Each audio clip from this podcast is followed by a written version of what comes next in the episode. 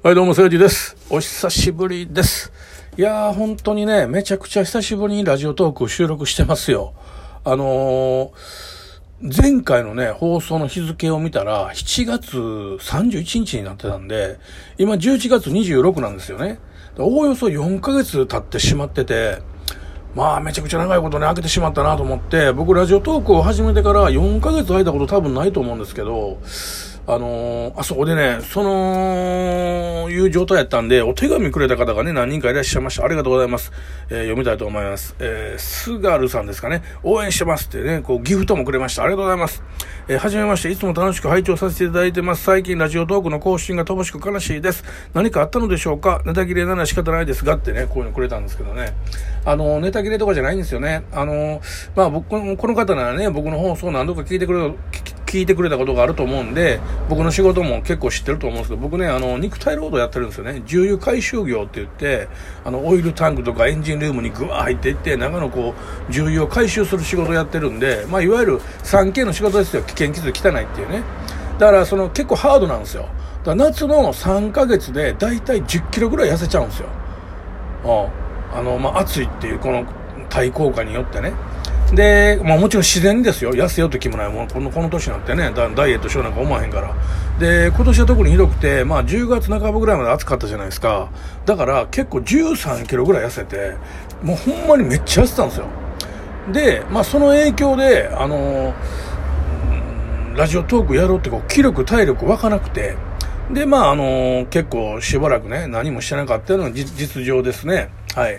あのだから特にね何、何もなかったんですけど、でもね、こうやってね、気にかけてくれてありがとうございます。僕もここ数年ね、ずっとお母さんの介護してるんでね、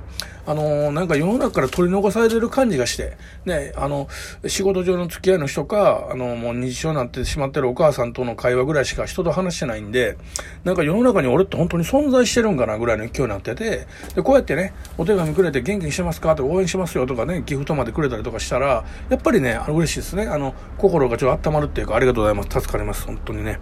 えー、次の方の、赤田さん、この方ね、よくお便りくれます。この方、これ、このお便り今見てみてネタやなと思うんですけど、あの、せいさん、こんにちは。質問です。どうすれば彼女ができますか？クエスチョン以上。ってね。あの、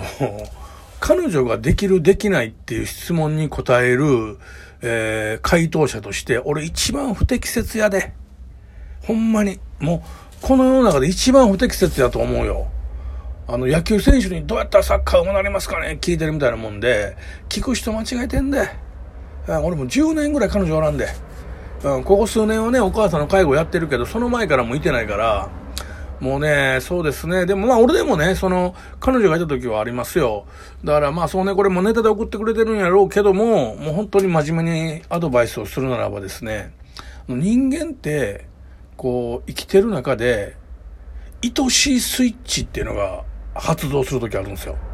愛しいスイッチわかります？いや、愛にしいとかで愛しいね。あのー映画とかドラマで愛し君へっていう映画あったじゃん。あれ好きやったな。菅野美穂好きやったんでね。まあ、そんな話どうでもいいんけど、その愛しい、愛しいっていう感情っていうのは、あの、やっぱりどっかでスイッチでピッて入るんですよね。で、まあ僕前このどっかの放送で、な、何回目かの放送で喋ったことあると思うんですけど、あの、昔あの、猫を飼ってて、あの、猫を飼ってたというかね、あの、野良猫を外で表で野良猫飼いしてて、で、その猫が足が悪くて足引きずるような悪い猫やったんやけど、なんかちょっと何回か餌やってるうちに、だんだんあの、可愛いなってきて、毎回毎回餌やるようになったんですよね。でもその猫が、あの、ものすごいね、やっぱり野良で野生で鍛えられてるから、俺が毎回餌持ってったっても、全然懐かないんですよ。うー言って、絶対寄ってこないんですよ。で、俺が餌渡して、だいぶこう、2メートルぐらい後ろに離れたら、やっとね、餌に食いつくみたいな、それぐらい警戒心のある野生の本当に猫やったんですけど、ある日ね、それ毎日ね、そこに餌やりに行くようになってなってたんですけど、ある日ね、あのーあれね、お正月やったんですよね。で、忘年会があって、で、いつもね、だいたい6時半か7時ぐらいにその猫、猫に餌やったんです。その猫あの、自動販売機の裏にいつも隠れてて、俺がパッて行って、あのーまあ、俺勝手にタフガイって名前つけてたんですけど、で、タフガイって言ったら、中からヒョンって出てくる感じやったんですよね。で、あのー出てきたらこう持ってき持って行ってた餌をこう渡したるみたいな生活してたんですけどあのお正月に忘れてしまって忘年会があったから行くのねで夜中に帰る時に酔っ払ったまんまふと気づいたんですあそうや今日タフガイに餌やりに行ってないわ思ってもう3ヶ月ぐらい毎日やってたんでで、ふわーってね、思い出して、あ、そうやと思ってコンビニでね、唐揚げ弁当こうて、この唐揚げだけやろう思って、こう、むしりながらね、弁当から出して、唐揚げむしりながらバーって歩いてたら、パッて、あの、販売機のとこ見たら、もうね、出てきてんねん。いつまで出てこいねんで。俺がタフガイって呼んだら、やっと中から、うー稲が出てきて、餌をポンと放り投げだったら、食わんねその場で食わへんね俺が離れてから、うーってもうこっちをもうガン見して、人間やったら、こら、お前何見とんねん、こら、食う、食うぞ、こら、食うけど、お前手出してぶち殺すぞ、こら、みたいな感じで、うわ、やってんねんか。ほいで、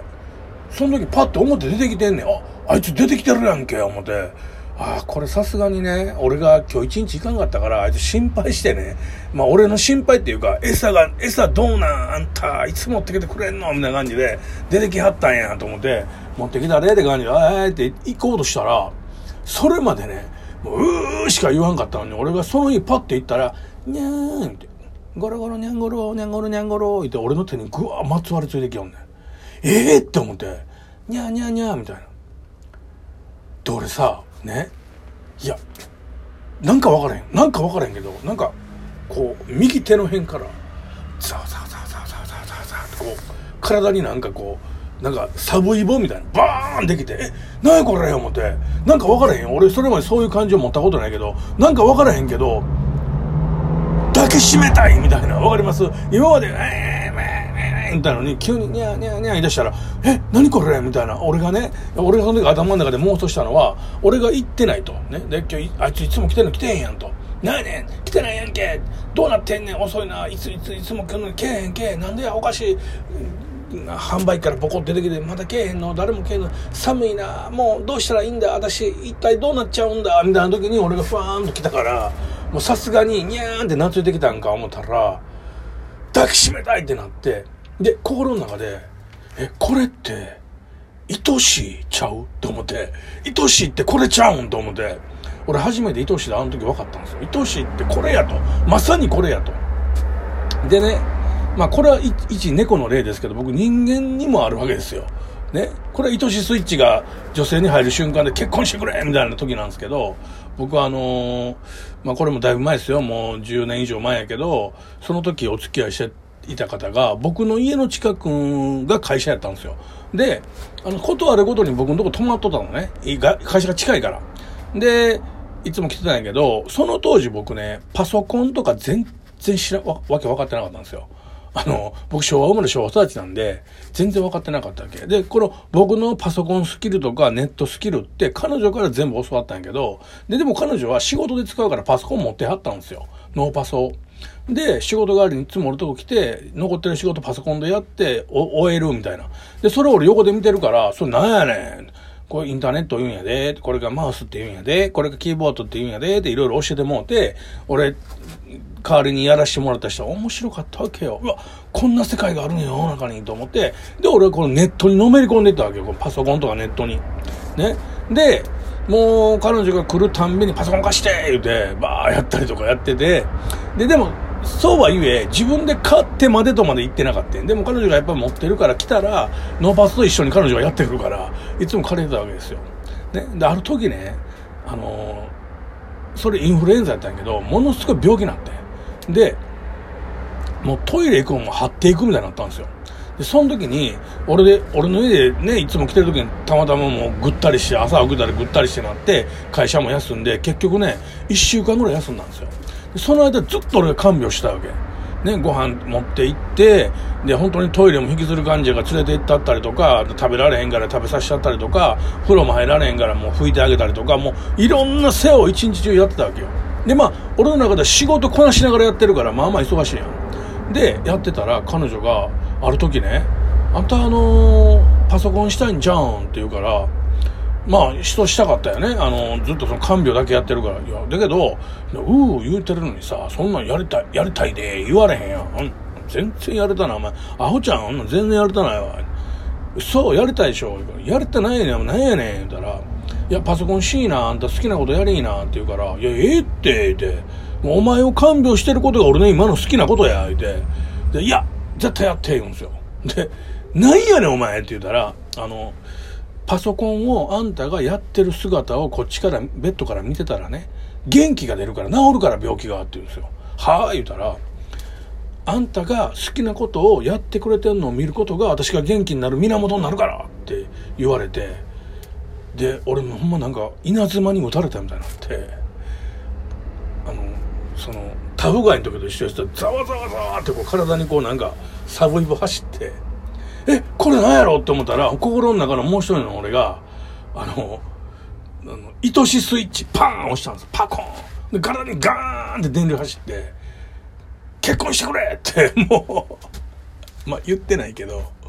まあ、ああいう時が人間と男って、この人と一緒になりたいって思う時なんやなと思って、まあ、その彼女とはね、いろいろあってね、あの、結婚申し込みに行ったんやけど、あの、お父さんにね、めっちゃ高級な寿司屋に連れてってもらってね、コンコンとこういろいろ、まあ、いろんなことがあったんで、僕借金とかあったんでね、そのことを指摘されたとかして、まあ、ほんと様々なことがあって、結局、結ばれることはなかった。今でも友達でね、あのー、昔僕が仕事で失敗して、あの、くすぶってる時に、彼女、その後ね、あの、神戸の福原ってとこで、ちっちゃいバス停のスナックをオープンしたんですよ。そこにね、用心棒兼ウェイターで雇ってくれてね、その時僕昼間ニコ生やってたんですよ。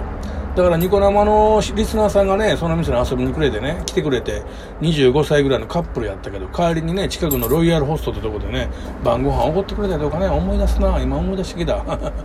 まあ、というわけでね、あの、どうすれば彼女ができますかっていうのはですね、まあ、そんなことを考えず、どっかであなたも、愛しスイッチがパコンって入る時が来るから、それがあなたの彼女になります。はい。まあ、それまでに自分を高めていてください。